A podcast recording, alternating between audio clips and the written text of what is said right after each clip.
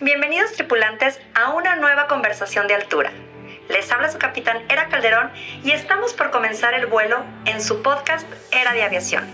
Un programa que tiene como objetivo ver con otros ojos a la industria aérea a través de conversaciones con los agentes de cambio que están haciendo que las cosas sucedan. Abrochen sus cinturones porque estamos por despegar.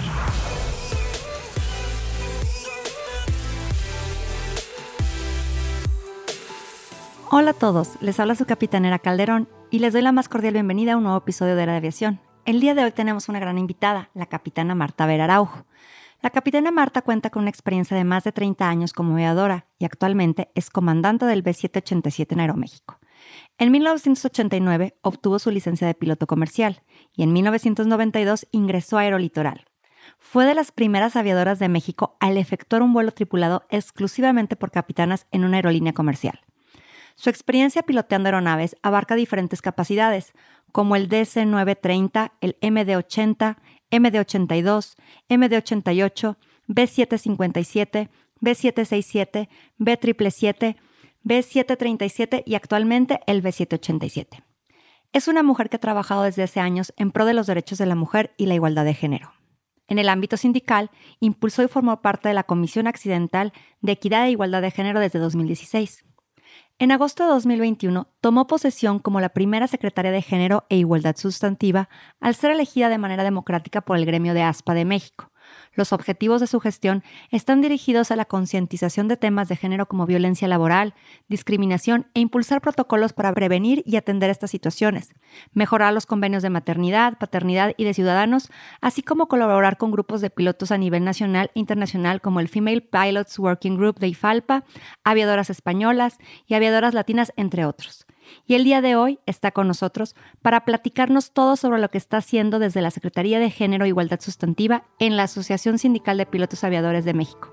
Sin mayor preámbulo, los dejo con el episodio. Comenzamos. Hola a todos, buen día. Les habla su capitanera Calderón y les doy la más cordial bienvenida a un episodio más de Era de Aviación.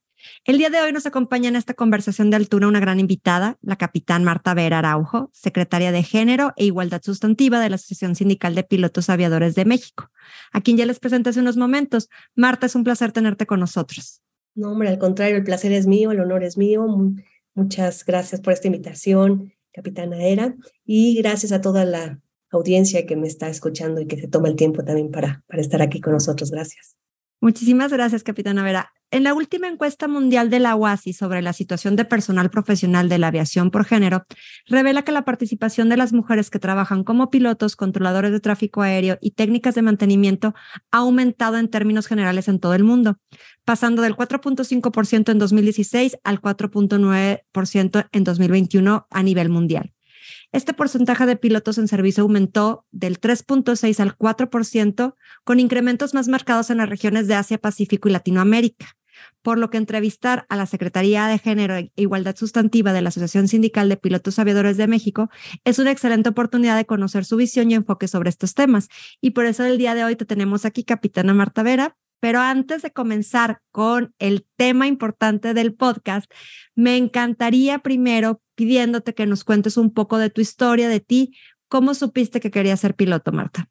Sí, pues bueno, te platico un poquito. Yo vengo de familia de pilotos. Mi papá es piloto, mi hermano es piloto, mi tío es piloto, mi primo es piloto. Entonces, para mí la aviación pues era algo muy natural.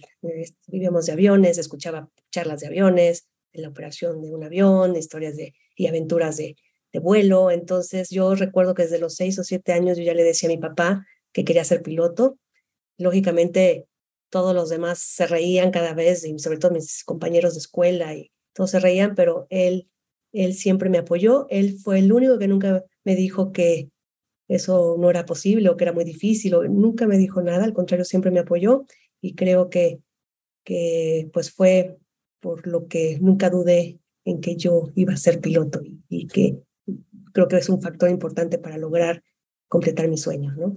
Claro, yo lo que he podido constatar y, ver con casos como el tuyo de éxito, eh, Marta, es precisamente que desde casa tienen el apoyo y, o sea, total, ¿no? De parte de su familia, de que nunca nos eh, dijeron en un momento dado esto es para hombres, esto es para mujeres, sino siempre tuviste el apoyo y eso es una parte que me gusta resaltar porque finalmente nos deja pensando, ¿no? La capacidad no tiene género.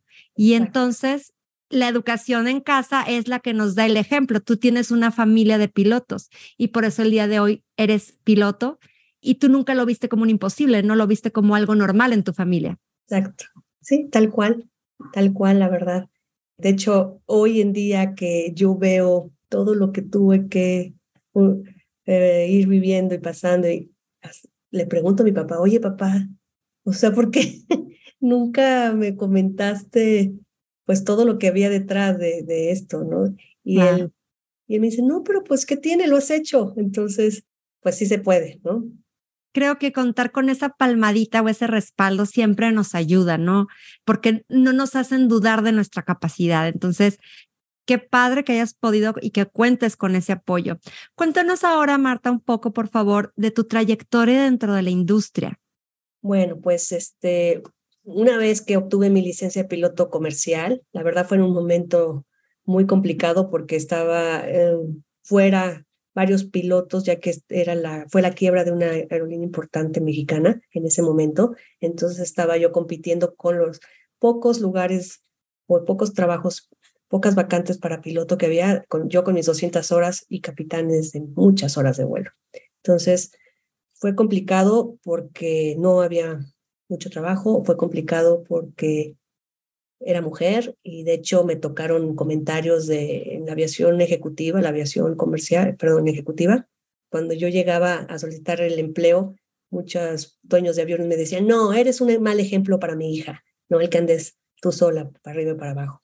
Pero bueno, finalmente pude obtener ahí este, una vacante para volar el avión del Banco Internacional un tiempo, transportando dinero y después tuve la oportunidad de irme a Monterrey. Yo soy de Guadalajara y todos los días después de tener la licencia comercial, a las seis de la mañana yo estaba ahí en el aeropuerto tratando de conseguir una hora de vuelo y ahí conseguí lo de la, vacante del Banco Internacional y después me fui a Monterrey a una nueva aerolínea que se estaba abriendo que era eh, Aerolitoral, que era la empresa regional de Aeroméxico.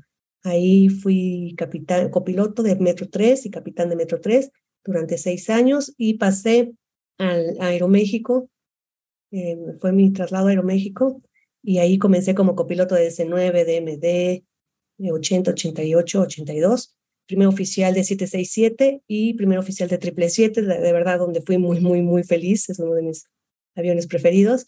Y continué el ascenso a, como capitán de 737 y capitán de 787, que soy ahora. Qué interesante, Marta. Me gustaría resaltar unos puntos porque yo creo que la historia de éxito de una puede impulsar la historia de éxito de muchas. Entonces, a veces nos cuesta trabajo contar esas historias cuando al principio son difíciles y cuando nos hacen esos comentarios, pero creo que no está mal que los hagamos porque sigue habiendo esos sesgos, ¿no? Me ha tocado estar, eh, participar en foros donde platicamos y seguramente pues tú también, pero donde, donde inclusive comentan, ¿no? Que si ven los currículums de las personas mm. sin saber si son hombre o mujer, normalmente incluso a veces las mujeres están más capacitadas, pero cuando ya ponen el, no, el nombre, en ponerle un nombre a cada currículum y decir que es mujer, dicen, ah, y ahí ya las capacidades y las habilidades a veces las dejan un poco de lado. Entonces, yo creo que aún hay mucho trabajo por hacer, mucho, ahora sí que pistas que pavimentarles a las que vienen detrás de nosotros, para que eso que en algún momento dado vivimos o que viviste, no les toque a ellas, ¿no? Sí, claro. Yo espero de verdad que sea cada día más fácil para las nuevas generaciones. Yo recuerdo, he de decir que tuve la pues, fortuna de también de en, en Aerolitoral, en el Metro 3, siendo copiloto. Tuve la fortuna de, compartir una cabina con una compañera, Sandra Villafán, y realicé el primer vuelo de tripulado por mujeres en una aerolínea comercial. Y la verdad que, que fue una buena experiencia, primero porque era muy mi amiga y, pues la llevamos muy bien. Y segundo, ver los, las impresiones de los pasajeros cuando nos veían a dos mujeres. Primero decían, ah, yo pensé que eran dos pilotos muy greñudos, ¿no? y, mm. este, y bueno, eh, no sé, ahora siguen sorprendiéndose de repente cuando nos ven eh, como ahí al mando. pero quiero pensar que es menos, ¿no? La sorpresa. Claro. Está más, un poco más normalizado el ver mujeres en todos los ámbitos y en todas las posiciones. Yo me maravillo cada vez que tomo un vuelo y gracias a Dios es frecuente y, siempre estoy atenta, ¿no? A cuando hasta la presentación el piloto del capitán de la tripulación. Y me maravilla cuando son tripulaciones completamente de mujeres, ¿no? De verdad que para mí me sigue poniendo la piel chinita, sí, es algo que sigo disfrutando muchísimo escucharlo y saber que ahí hay, ahora sí que Girl Power, y la verdad es que me da mucho gusto porque yo sé los, las barreras que se han tenido que, romper para poder llegar a esos este, ejemplos, ¿no? Entonces, qué bonito que nos lo cuentes, te digo, porque a veces, a veces no lo queremos escuchar o a veces no lo queremos platicar, pero es importante porque finalmente si alguien lo está sufriendo, alguien lo está viviendo, ella puede decir, bueno, el día de mañana yo sé que van a cambiar las cosas y, y también voy a estar en ese lugar, ¿no? Entonces, yo creo que es, muy importante. Ahora, platícame, me encantó un poco de cómo fue esta experiencia de, de, la primera tripulación de mujeres con esta Sandra Villafán. Bueno, pues este, la verdad que ella acababa de ascender y yo estaba por ascender. Entonces, era el momento, o sea, era el vuelo, creo que de hecho era su primer vuelo ya sin asesor, eh, su primer vuelo ya como sola como capitán y pues me pusieron a mí como primer oficial y pues fue un vuelo Monterrey, porque la base era Monterrey, Monterrey San Antonio, Monterrey Tampico. Y bueno, lógicamente pues un, fue un vuelo muy sonado en, en su momento. Este, regresamos a Monterrey y había periodistas y los compañeros llevaron flores y mariachi y todo, ¿no? Entonces, bueno, pues esas cosas también bonitas de que claro. es la primera en, en, ciertas, en ciertas situaciones. Este, y bueno, también platicándote un poco ahora en mi, en, mi vida sindical, en 2017 también formé parte de la Comisión de Equidad de Género de ASPA, donde, empezó, donde comenzamos varias compañeras, éramos cuatro las comisionadas, a visibilizar un poco las necesidades de las mujeres. Y bueno, gracias a la reforma del 2019 eh, de la ley del, del, trabajo, se logra hacer, realizar, ahora crear la Secretaría de Género, donde tengo el honor de presidir, y para cumplir con, eh, con la, la, ley de la proporcionalidad de representación. Y es la primera vez en el sindicato de ASPA de México, que tiene 65 años de ser fundado, donde hay una mujer en el comité ejecutivo, ¿no? Con voz y voto. Y también, pues eso es un gran orgullo y satisfacción y ser la voz de, de ellas y ellos para, pues, para diferentes temas ahí pues, en el comité ejecutivo. Qué bonito, ¿no, Marta? Que te ha tocado muchas primeras veces ser la primer mujer en estar acompañada de una tripulación en una aviación comercial, ahora como en esta secretaría, ¿no? De, de, género. Qué interesante, qué padre que puedas disfrutar de eso y que sobre todo, ¿no? Este, están trabajando para hacer esos cambios, ¿no? Sí, correcto. Ahí estamos trabajando. No son fáciles, pero con claro. mucho entusiasmo y esperanza y, y día a día vamos pasito a pasito, pasito a pasito, pero estamos ahí avanzando. Oye, platícanos, ¿has tenido alguna anécdota? A mí me ha tocado ver que a lo mejor hay niños que se acercan a las cabinas y quieren conocer a los capitanes que están tripulando los aviones. ¿Ha tenido alguna, alguna anécdota que recuerdes esta, que ya te ha tocado vivir así? Bueno, eh, la reciente anécdota que recuerdo, la verdad que han sido varias y, y pues de repente no es fácil así mencionar tantas, pero me gustó mucho hace poco, porque normalmente vamos también a escuelas a platicar con niños y niñas. Y bueno, pues la verdad que las niñas se súper maravillan y, y, después todas quieren ser pilotos, ¿no? O sea, te, sí. te, escuchan y al principio les preguntas qué quieres ser y, y quieren ser enfermera, maestras. Y al final de la plática o de la charla todas quieren ser pilotos. Y había una niña que se me, no se me despegaba y no se me despegaba y me, y sí, me decía, es que eres maravillosa. Yo creo que me veía como la mujer maravilla, no sé. Entonces, sí. este, bueno, es, es, pues es una responsabilidad porque tú sabes claro. que, que, que, te están observando y te están viendo y, y, que pues hay que ser un buen ejemplo, ¿no? Y un buen referente para, para ellos sí. que, que pueden seguir tus pasos. Claro, a mí, bueno, a mí me sacaste las lágrimas porque no me imagino la emoción de esa niña de decirte que eres maravillosa porque a lo mejor es la primera vez que, la, que veía a una mujer piloto, ¿no? Entonces haber dicho, wow, o sea, es como un superhéroe, ¿no? Para mí. Sí, yo creo, no sé, así, y eso, bueno, igual, se me hizo sumamente tierno y sorprendente y, bueno, es, es bonito que te sentir y ese cariño y esa admiración de, de una persona tan pues tan limpia, tan pura, tan que, lo que te está diciendo lo estás sintiendo y ya. No, y con todo el futuro por delante, ¿no? Y, y que muchas veces nos quedamos con esas ideas y normalmente aprendemos más con el ejemplo. Entonces, a lo mejor se le va a quedar grabado toda su vida esa imagen tuya y va a decir, yo quiero ser así de grande, ¿no? Claro, sí, sí, sí, porque así es como, como también tiene uno sus referentes, ¿no? Así es. Cuéntanos un poquito también, corrígeme si estoy en lo equivocado, me comentaron por ahí un pajarito que inauguraste la ruta en Monterrey-Madrid en este Boeing 787 del cual eres capitana de un Dreamliner. Entonces, platícanos de esta experiencia.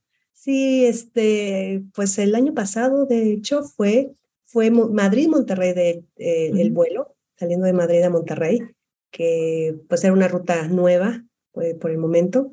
Y nada más que llegué a las 3 de la mañana y muy bien los chorros de agua estaba esperándome, que eso es también una experiencia muy bonita, pero, pero realmente fue un vuelo pues poco visibilizado porque porque era muy temprano, pero bueno, siempre es emocionante hacer esos primeros vuelos y que todo el mundo está contento y que en Madrid de hecho también la despedida fue ahí con mariachi, los pasajeros pues iban muy muy contentos y ahí les estaban regalando bebidas y, y bueno, es siempre todo todo suma para el recuerdo y todo suma para para los buenos momentos. Claro, claro. Para nuestros tripulantes que no, no están familiarizados un poco con estos términos o con estas cuestiones, platícales un poquito nada más de qué es esos chorros de agua que caen sobre los aviones cuando llegan en una nueva ruta. Platícanos cómo, qué simboliza. Bueno, este, normalmente tanto en los, en los vuelos de jubilación como en los vuelos de inauguración o cualquier momento o algún vuelo importante, se posicionan los carros de bomberos a un lado de donde va a pasar el avión. Y en el momento que pasa el avión, sueltan los chorros de agua y se hace un arco maravilloso y bueno, pasas por ahí y, y, pues Como una bienvenida, ¿no? Una bienvenida, como es un festejo, es como, como cuando abres la champaña, ¿no? ¡Wow! ¡Qué bonito! si lo quieres ver de esa forma. Entonces, bueno, siempre es emocionante. Claro, claro.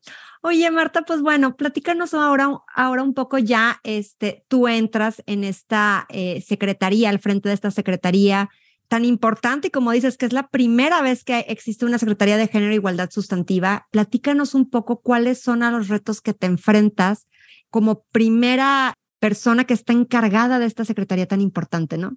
De este gran logro. Sí, pues bueno, primero es un, a través de un acto democrático, la gente, los pilotos, donde tenemos contrato colectivo, votan por quién quiere, por quién deciden o por quién les gustaría que los representara en esta secretaría.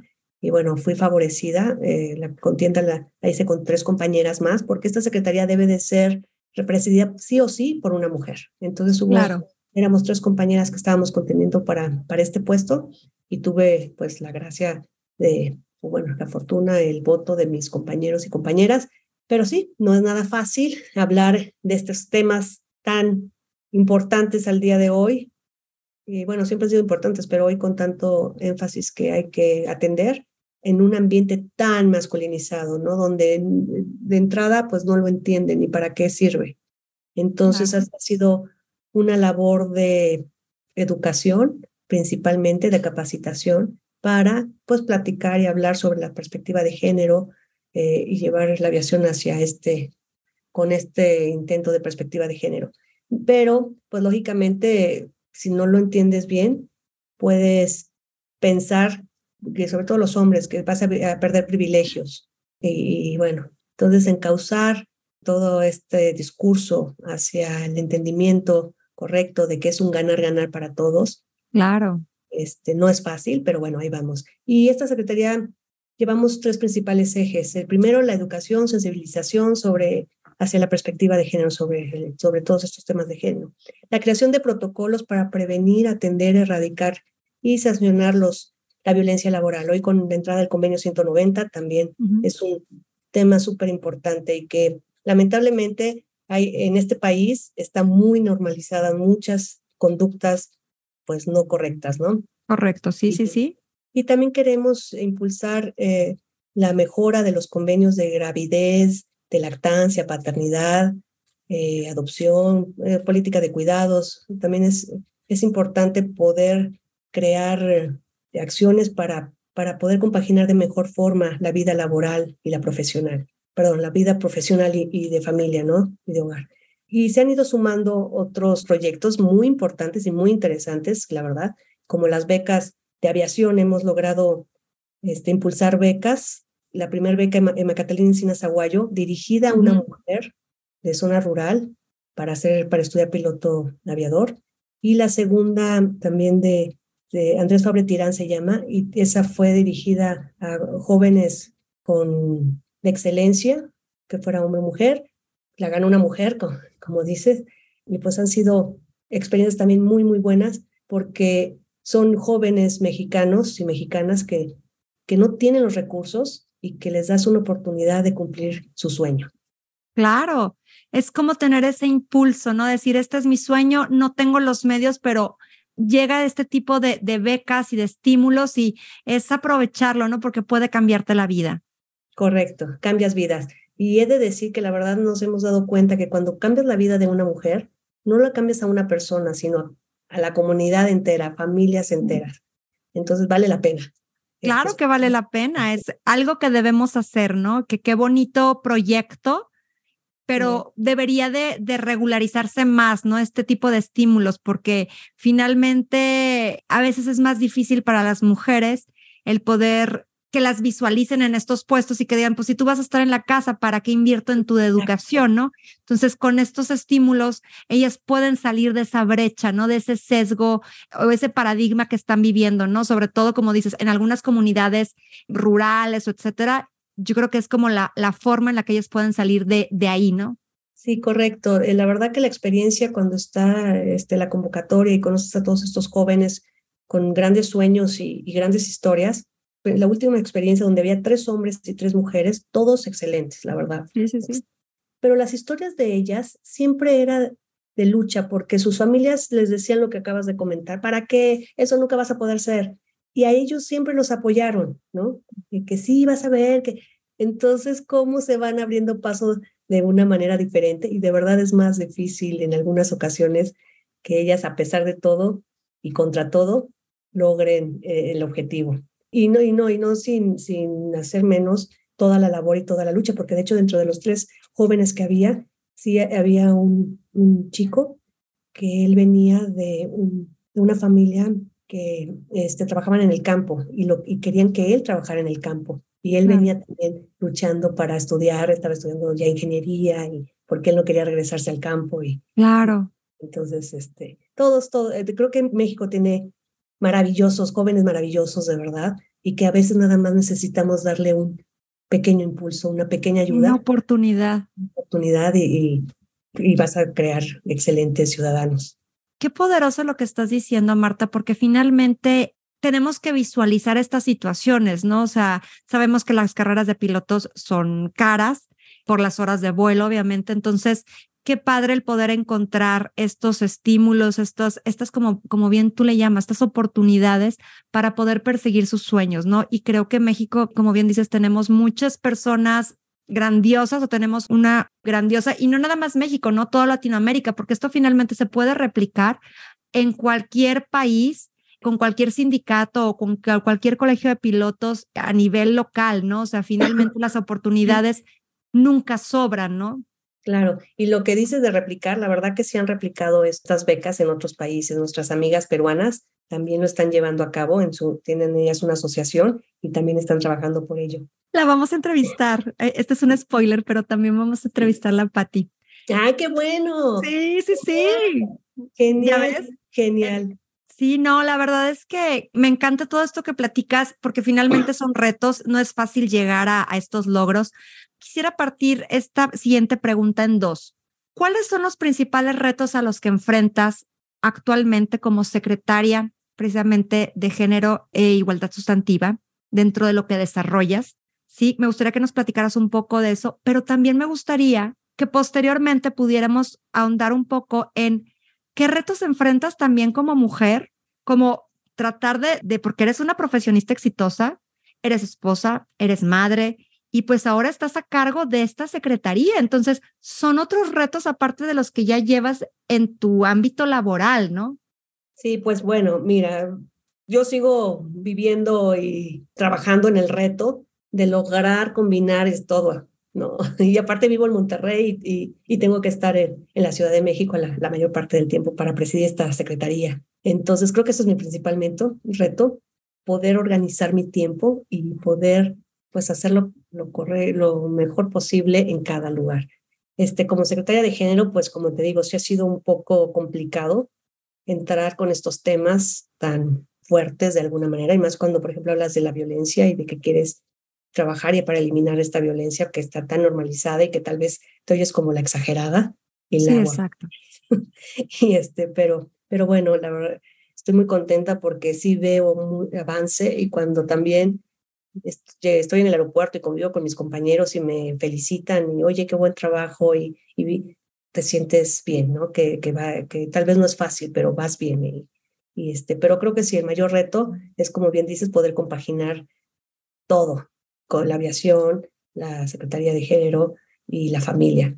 Eh, eh, tengo la suerte de tener una familia muy comprensiva. Mi marido siempre, él brilla mucho y no le importa que yo también brille. Entonces, es un apoyo muy, muy importante para mí y, y pues también yo creo que eso me ayuda muchísimo, ¿no? A poder compaginar todo esto. Eh, la verdad es que dentro de mi profesión de, como piloto, pues uno de los grandes retos fueron, fueron los estereotipos, eso que hablábamos de que por ser mujer eh, hay mucha crítica hacia, hacia que no puedes, y, pero también a que qué mala mujer eres, ¿no? O sea, no eres la mujer, el tipo de mujer que la sociedad a veces espera. que espera. Pero pues lo de siempre, bueno, lo que, lo que, lo que he comentado, he contado con el apoyo de mis padres, que fueron muy importantes en, la, en el momento de que viví mi etapa de maternidad, y mis hijas estaban pequeñas, y, y pues mi esposo pues también aceptando pues esa ayuda y, con la apertura para, pues también para él entrar, a entrarle al tema de la paternidad responsable sin ningún sin nada, ¿no? Y bueno, yo creo que eso es, es, un, es de, los retos más, más importantes que he tenido, poder no sentirme mal cuando, cuando no podía llegar al, al, festival de, del Día de las Madres y tratar de explicar a mi hija y que tampoco se sintiera mal, y bueno, pues hace, yo creo que esto lo viven muchas mamás, entonces saben de lo que estoy hablando, que no es fácil, pero pues sí se puede, sí se puede, bien organizada y, y pues empoderada y, con una familia bonita, sensible, pues puedes, puedes lograr que todo vaya embonando poco a poco. Me encantaría de esto que platicas, Marta, resaltar a lo mejor unos puntos que para mí creo que pueden generar un parteaguas, porque finalmente vuelvo a lo mismo, la historia que tú nos cuentas puede ser la historia de muchas y que están ahorita en esa encrucijada de decir, ya, ya cumplí mi sueño de ser piloto, ¿no? Pero ahora también no quiero sacrificar el ser madre, ¿no? Entonces, yo quisiera resaltar a dos cosas, que primero tú tuviste todo el apoyo de tu familia principal en el sentido de cuando fueron tus padres, tus hermanos, toda tu comunidad más cercana. Y posteriormente, en tu familia nuclear ahora, que es tu familia, tu esposo, tus hijas, vuelves a contar con ese apoyo y nuevamente con el de tus padres, como cuando cuando eres menor. ¿Cómo vives eso? Quisiera nada más dedicarle unos minutos a esa parte, porque yo creo que a lo mejor muchas mujeres pueden estar en esa situación, decir, estoy entre, dejo de ser piloto porque tengo bebés, me doy un tiempo para poder disfrutarlos y poder regresar en un momento dado el día de mañana, después de unos meses, a la situación laboral, que también es válido, digo, podemos disfrutar de esas cuestiones y sobre todo para llegar al punto de decir, ¿qué nos hace falta como industria para poder facilitar esos permisos, por así decirlo, y esos retornos y que la mujer no se sienta culpable, pero que sí se sienta realizada profesionalmente y como madre, ¿no? Claro, pues creo que lo acabas de, decir muy bien. Este, yo lo he logrado porque tengo todo un apoyo, la verdad, muy extenso y muy fuerte y eh, lo he logrado, pero no es lo mejor. O sea, no, lo, lo, mejor sería que fuera muy orgánico, ¿no? Que, que la industria, de verdad, se abriera a tener estos convenios. En, en, en, ASPA de México se logró este, crear este convenio con la, con la empresa, con Aeroméxico, donde tenemos un convenio de gravidez. Y desde el momento que estás embarazada, puedes dejar de volar, o sea, te bajas de vuelo por, por seguridad para, para todos, para el bebé, para ti, para los pasajeros, para todos, y, este, y, y te siguen pagando como si nada, tienes todos los derechos. Y después tenemos un convenio de lactancia. Ese eh, debe de mejorarse, pero sigues contando ya con, con, esos apoyos. Pero yo sé que en muchas, en muchas empresas, las aviadoras y tal vez eh, también sobrecargos, no cuentan con esas ayudas y no hay cómo. O sea, eh, si tienes una, una, como dices, una comunidad de ayuda extensa, pues tal vez es más fácil, pero sigue no siendo tan fácil. Entonces sí, es una de las tareas que hay que hacer, que hay que mejorar para que no tengas que renunciar, renunciar, dejar de, seguir tu sueño porque la verdad sí es la etapa donde más compañeras pilotos se han retirado en esta etapa de maternidad. Y a pesar de que ya está cambiando en algunas eh, empresas, en, este, sigue, hay mucha tarea por hacer. Y es una de, los, de las tareas o de lo que, en lo que estamos haciendo en la Secretaría de Género, impulsando, impulsando estos cambios. Porque también he de decir que hoy, hoy en día, también los hombres buscan ese, ese derecho a su paternidad, ¿no? Y también a veces son, entre los dos, pues se tienen que apoyar. Hoy ya las familias son diferentes, este, entonces también es importante buscar de qué manera apoyarlos a ellos para que puedan también tener este, este derecho de vivir su paternidad y también que sean un apoyo y ayuda para, para su pareja. Entonces, pues en eso estamos es una lucha bastante importante porque puede cambiar la vida de muchas personas. Finalmente lo que dices es muy cierto. O sea, ya ahorita no nada más las mujeres, también los hombres quieren disfrutar de una paternidad, ¿no? Pero también tienen que disfrutar de una paternidad eh, igualitaria finalmente, es decir, responsable, no, no nada más es, es llegar y, y, estar un ratito con los hijos y ya, no es porque la mujer tiene que ser la perfecta esposa, la perfecta madre, la perfecta profesionista y casi que tomar ocho vasos de agua al día y estar fit, ¿no? O sea, digo, esto un poco como a manera de broma, pero se exige mucho, ¿no? Se, se, espera mucho. Entonces, creo que eso a nosotras como mujeres nos pone estereotipos muy altos ¿no? Como decías hace un momento, de, de cómo esperan que seamos, ¿no? Y hay veces que la verdad es, puedes abarcar con todo siempre y cuando tengas este red de apoyo, pero también a, a, tu pareja y que puedan estarse dividiendo las tareas y que finalmente también el trabajo pudiera tener a lo mejor un flex time o estos esquemas laborales un poco diferentes a lo mejor, por ejemplo, no estoy hablando sin ahondar mucho en el tema, pero tú me podrás decir, ¿qué pasaría si una capitana, por ejemplo, que empieza su maternidad, a lo mejor pudiera pasar a un tema de instrucción, ¿no? De estar apoyando con instrucciones, con capacitaciones en tierra, en lo que lleva a cabo su embarazo, flexibilizado esta situación para efectos de poder favorecer esa situación y como dices, no tener que renunciar para poder también disfrutar de una etapa muy bonita de la mujer como es la maternidad, ¿no? Sí, claro, y creo que eso, para mí, en lo personal, creo que ese es el punto que hay que trabajar mucho y, como dices, tener la voluntad de hablarlo y de trabajarlo y de hacerlo, porque, porque hay mil maneras en que se puede apoyar y todos claro. favorecidos, ¿no? O sea, que en algún momento cuando estábamos este, negociando estos convenios, pues nos veían como las, ay, pues qué poco productivas son, ¿no? Sí. Este, y, y no, no lo tienen que ver así, porque finalmente cuando recibes ese apoyo también eres un empleado súper, con las camisetas superpuesta y dispuesto. Súper comprometido, ¿no? Comprometido y, y, echarle muchas ganas y, y, ser muy leal a tu, a tu compañía, ¿no? A tu empresa. Y entonces, pues se tienen que buscar todos esos beneficios que da el apoyar en esta etapa, eh, que pues es de, es de una manera natural, o sea, es biológico el asunto, fisiológico. Entonces, pues como le decía yo a mi marido, quedaría porque tú tuvieras una hija y yo otra, pero no, me tocó a mí. Entonces...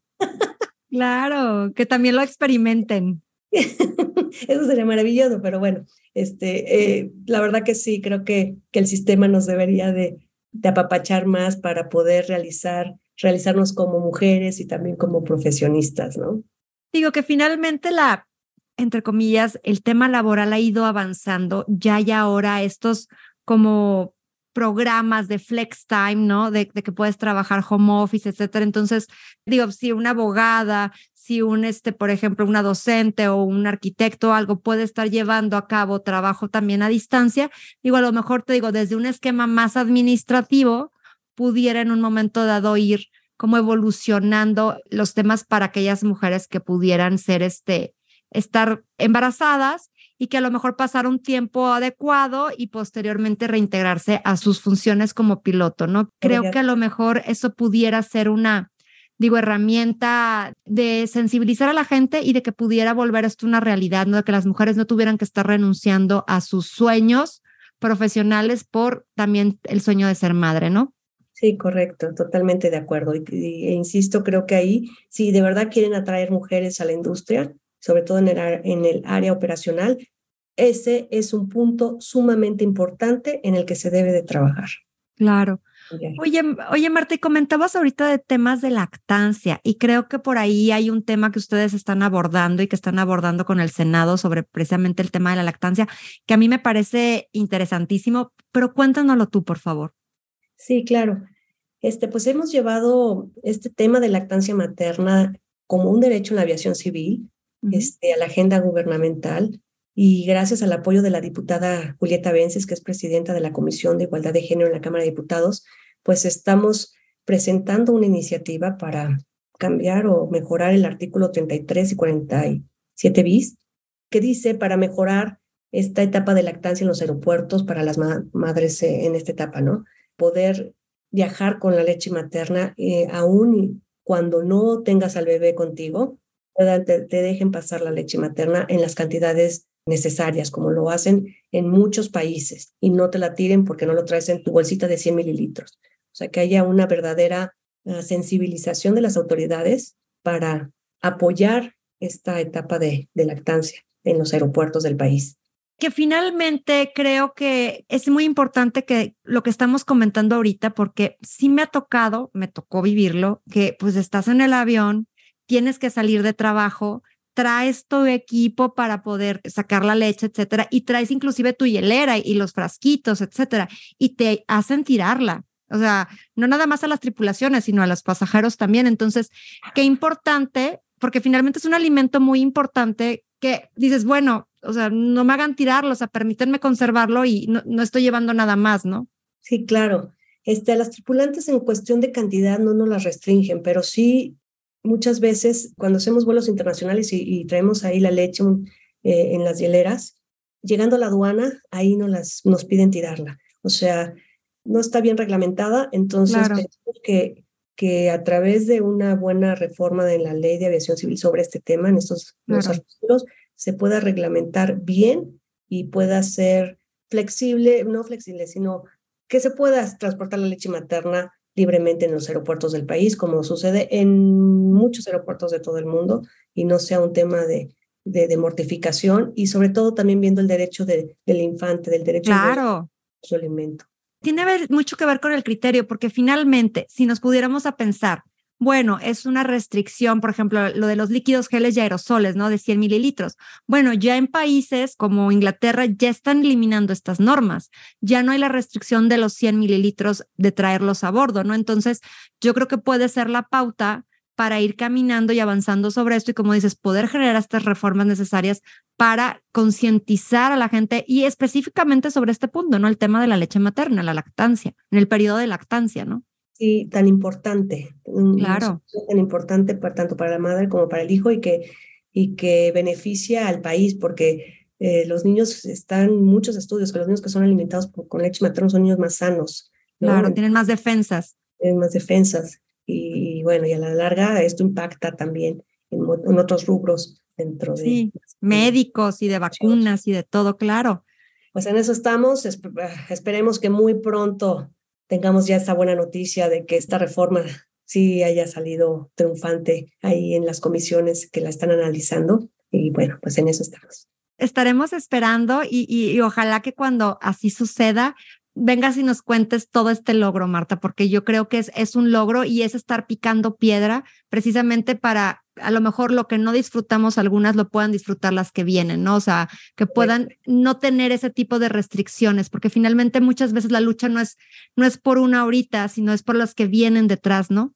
Sí, correcto, pues yo lógicamente ni pensarlo, ¿no? O sea, yo nada más de la angustia de que ya tenía que regresar a trabajar, ya no logré. Ah. Mis hijas pues se quedaron sin ese, sin ese beneficio. Entonces sí, ojalá que de verdad cada bebé mexicano tenga, no tenga que sufrir porque su mamá salió de viaje. Claro. ¿Cómo opinas, bueno, más bien, cómo ves tú que se está promoviendo esta cultura laboral que respete la diversidad y valore la inclusión? ¿Cómo lo ves desde ASPA? Estamos todos los proyectos que tenemos en la Secretaría de Género y en muchas otras áreas, he de decirlo, este, todo va encaminado a esto. Sabemos que la diversidad suma, sabemos que es importante tener diferentes puntos de vista y diferentes maneras de ver las cosas y solucionar las cosas. Entonces, sí, se está trabajando en muchos proyectos en los que ya he mencionado y muchos otros más, y desde diferentes secretarías, pues están impulsando desde la promoción, también en, pues en temas de salud, todo, todo, todo, bueno, más bien debe de, pues de todas las áreas deben de estar pues trabajando en esto, ¿no? Y, y de hecho, estoy por promover un ejercicio dentro de ASPA. En cada área, este, eso presenta un proyecto en cómo impulsar esta diversidad y esta, esta inclusión. Esto es interesante porque finalmente los vas familiarizando, los vas sensibilizando, ¿no? A, a, las necesidades de cada área, finalmente. Sí, porque pues el cambio es de cada uno, ¿no? Y, y también es tema de innovación. ¿Qué harías tú, o sea, que no se haya hecho para lograr esto? ¿No? Y hemos visto que también en cuanto al tema de, de violencia es la, el, mayor, factor para discriminar. O sea, claro.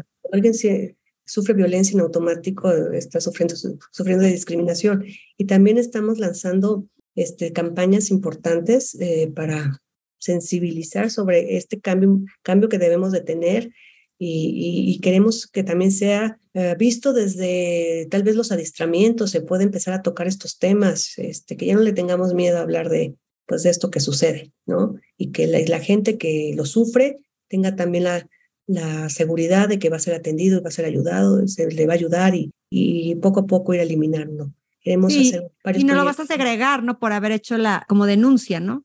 Exactamente. Entonces, eh, tenemos varios este, proyectos para prevención. Esperemos muy pronto ya que sean una realidad y esto también ayude para, porque mucha gente no quiere decir o esconde su forma de ser eh, o, esa diversidad se, se limita, ¿no? Porque por miedo. Entonces nadie tiene que tener miedo de ser lo que, de quién es.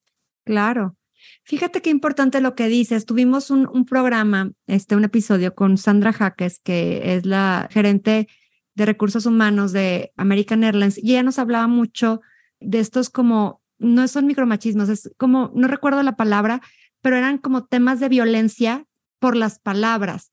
Y me, impactó mucho cómo lo mencionaba porque inclusive hay veces que no estamos acostumbrados a alguien te hace un comentario ofensivo puede ser considerada violenta como, ay, pues no te vayas a pensar este embarazar pronto, ¿no? O sea, desde que te contratan. Y eso ya es una violencia finalmente. A lo mejor, como tú dices, estamos acostumbrados a no decir nada, pero finalmente no deberíamos de sufrir ese tipo de situaciones, ¿no? Entonces, qué importante el estar atentos a estos temas de violencia, que no nada más es violencia física, puede ser un tema inclusive verbal, puede ser psicológica, puede ser un tema de bullying, puede ser un tema de, de agresiones, ¿no? Claro, sí.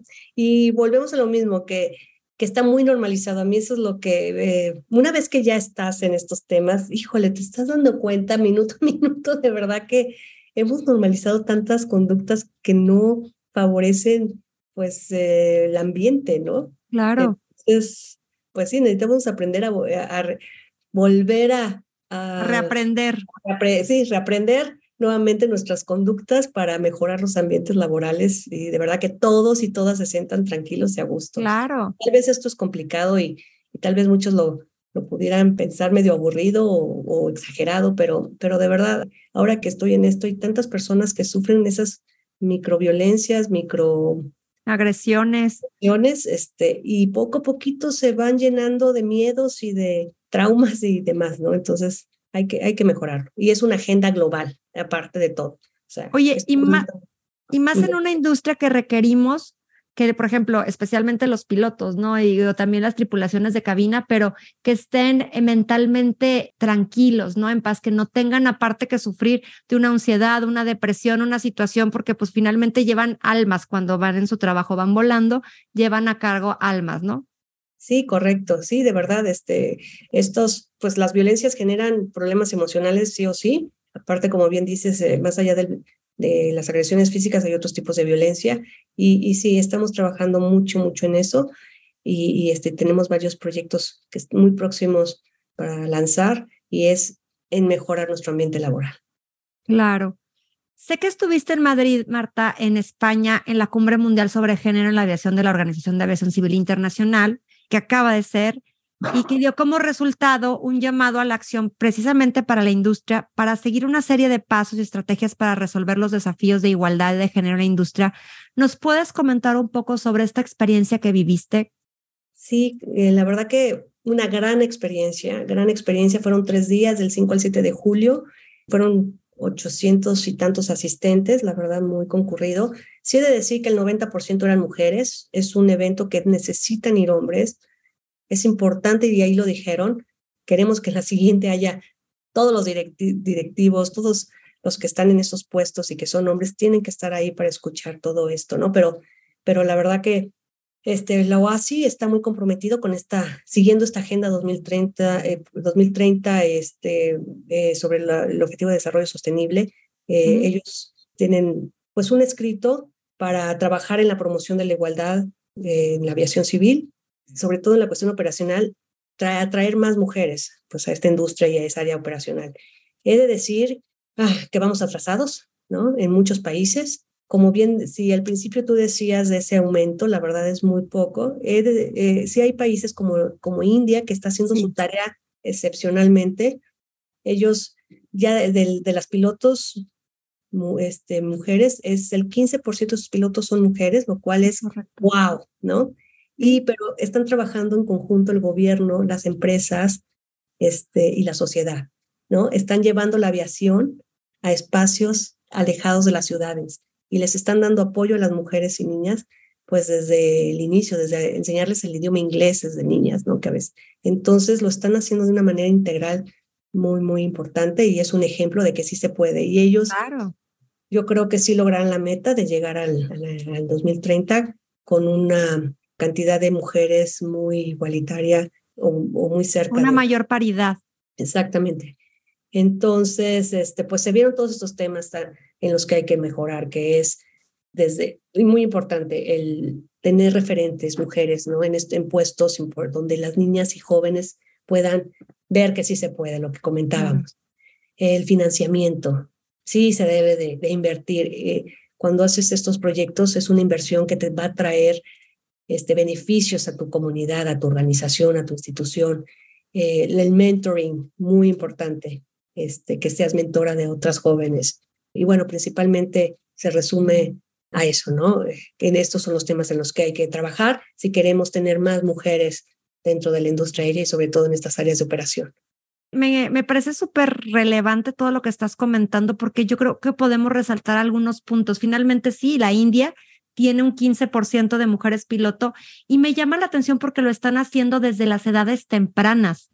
Algo que yo eh, me dedico a la educación, ese es mi, mi rol principal y, y, me llama mucho la atención todo de cómo lo están llevando, como bien decías, desde las edades primarias, o sea, desde, desde niños de kinder, de primaria, bueno, de estos niveles para que precisamente ellos se familiaricen y no lo vean como, ah, es algo de hombres, ¿no? Sino es algo que podemos también serlo y este es el camino y como tú dices, les van facilitando que ellos lo vean como algo natural, ¿no? No, no algo que es algo de un género. Entonces, creo que, que México, Latinoamérica, nos falta mucho eso, ¿no? Mucho el normalizar ver a las mujeres en esos puestos. Digo, de pilotos traemos un 4.5%, más o menos un 5% de pilotos y de mujeres directoras en, dentro de la industria aérea a nivel Latinoamérica hay un 3%. Entonces, realmente los números son muy bajos. Realmente creo que, como tú dices, Y es algo que estamos tratando de hacer nosotros, ¿no? Que la gente conozca a la mujer mecánico, a la, mejor, a la mujer ingeniera, a la piloto, a la directora, para que vea esto me gusta, esto me apasiona, quiero estar ahí, quiero ser, ¿no? O sea, quiero estar en ese puesto. Finalmente, la, la aviación tiene muchas aristas, ¿no? Ahorita estamos hablando del tema de pilotos, pero hay un sinfín de actividades que se pueden desempeñar dentro de esta maravillosa industria y que pueden estar ahí encontrando su puesto, ¿no? Sí, sí, definitivamente, este, sí, es todavía muy bajo y, pero sí debe de ser un trabajo en conjunto, o sea, claro. Solo la empresa no puede hacerlo, solo el gobierno es un factor súper importante que invierte en educación para las niñas y, y, me gustó sobre todo eso, que no se limitan a las ciudades, que van más allá de la ciudad, ¿no? Claro. Y, y yo ya lo viví, porque voy a platicarte algo muy importante. Con la primera beca en Macatalina Encinas Aguayo, que fue dirigida a una mujer de zona rural, la verdad cuando, porque fue, esa fue idea del capitán Humberto Wall, cuando me dijo, vamos a buscarla en la zona, en zona rural. Y yo, a ver, necesita hablar inglés, necesita excelencia académica. Me dijo, la vamos a encontrar.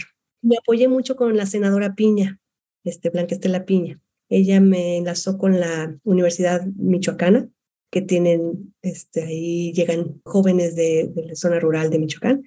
Y de cuando fui por las finalistas de ese momento, me dijo eh, uno del equipo del rector, capitán, tiene que regresar porque con el ejercicio que nos encomendó, buscaran a, una mujer de zona rural con excelencia en inglés, con excelencia académica y que pudiera ser piloto, de 16 mil alumnas que tenemos, nos encontramos 600. Entonces, ¡wow! ¡Qué talento, ¿no? Sí, claro. es ir por ellas y por ellos. Entonces, ahí está esa experiencia. cuando yo escuché esto eh, del equipo de, de, la India, de las representantes de la India, dije, claro. Esto, y quien lo estaba diciendo era una capitán de triple siete, la verdad no tengo ahorita su nombre, y ella dice, yo era una niña de un pueblito que está en no sé qué lugar de la India, donde no hablaba inglés, y ahora soy capitán de triple siete, ¿no? Entonces, yo espero que nuestra ganadora de la beca pronto esté en México platicando nuestra, su experiencia y también sea la capitán de 787 en, en algún momento y que era de un pueblito de allá de, de Coahuila. Eh, yo recuerdo a la, a la ganadora, es de precisamente de Coahuila. Me, me, mira, yo estoy, te juro que se me van a salir las lágrimas nuevamente. Soy, soy muy emocional, pero. Bien, eso muy bueno. Ahorita que dijiste que 600 niñas, te juro que pensé que me ibas a decir que a lo mejor como dos o tres, pero 600 niñas es dónde están. Vamos a buscarlas, vamos a localizarlas, vamos a ver qué podemos hacer por ellas. Y eso fue en una universidad. Por eso digo, yo la verdad con esta experiencia de las becas ha cambiado muchísimo también mi, mi forma de ver las cosas. Claro. Y, todos tienen, merecen una oportunidad. Y la verdad que ahí sí se lo agradezco mucho el capitán Humberto Wall, porque él nunca lo dudó las vamos a encontrar y no, no encontramos una, encontramos muchas. Wow. Pues obviamente, eh, Marta, eh, me sumo a cualquier proyecto que tengan de verdad para hacer difusión, para publicarlo, porque la verdad es que uno de mis proyectos también es precisamente impulsar y apoyar a las mujeres en la aviación y precisamente este podcast tiene mi encomienda es encontrar esos casos de éxito y precisamente mostrarlos para que la gente, para que las mujeres vean que hay muchos casos de éxito de mujeres en diferentes áreas. Entonces, cuenten conmigo, por favor, porque la verdad es que, mira, me llena de alegría el saber de estas situaciones y por favor, este, yo encantada de poder apoyar en lo que sea necesario, de verdad. Me encanta todo lo que nos platicas. Estaremos siguiendo muy de cerca lo que es la beca. Y pues bueno, Ay, mira, me quedé así. No, muchas gracias por, por esas ganas de ayudar, porque la verdad que sí se necesita mucha ayuda eh, para este tipo de, de, de, proyectos y muchas, muchas gracias por estar dispuesta a ayudar. No, no, no, por favor. Es, es parte, te digo, de, de este proyecto, es parte de mis objetivos, del por qué hice esto. Ah, es finalmente el me encanta la aviación, soy apasionada de la aviación y, y, era, era precisamente que la gente viera la aviación con, con otros ojos, ¿no? Pero también era eso, era sensibilizar de cómo están las mujeres dentro de la industria, ¿no? Y poder exponer casos de éxito y platicar y estar comentando. Entonces, muchas gracias, Marta. Muchas gracias por platicarnos esa anécdota. Me, me parece hermosa. Y pues bueno, no quisiera, pero ya estamos preparándonos para aterrizar. Para ir cerrando, quisiera que me comentaras precisamente que reflexionáramos sobre esto y que aquellas niñas, aquellas jovencitas que están estudiando para o que sueñan con ser pilotos, ¿qué es la mejor recomendación que les debieras decir o que ellas deberían de estarse preguntando?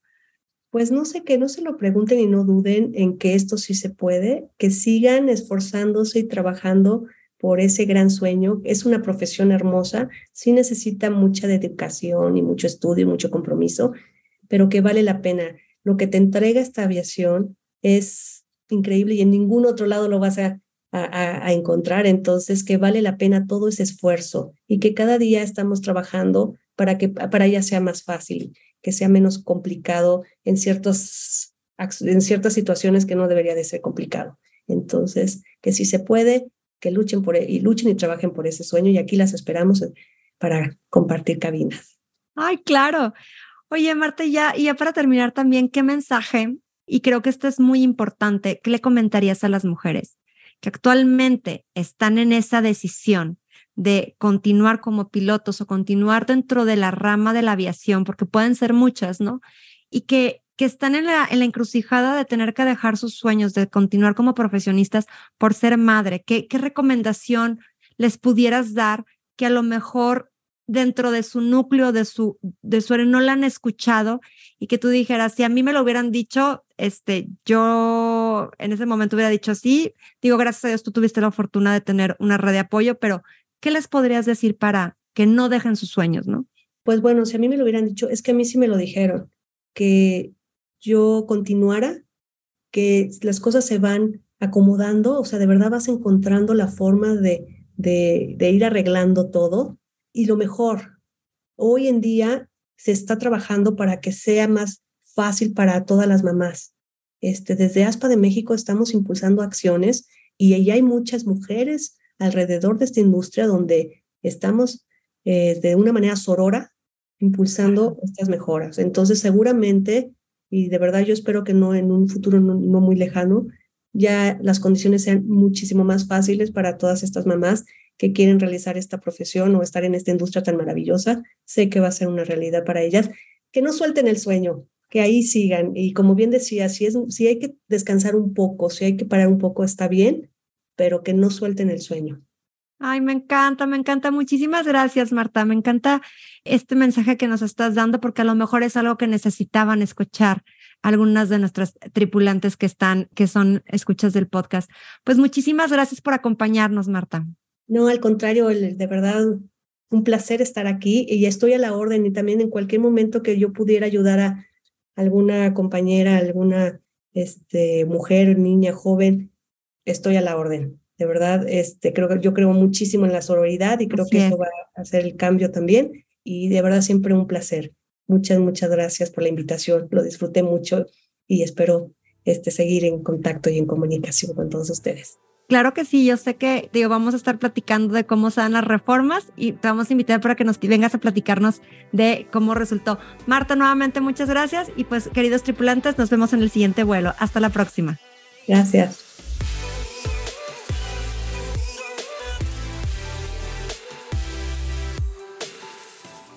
Queridos tripulantes, gracias por escuchar este episodio hasta el final.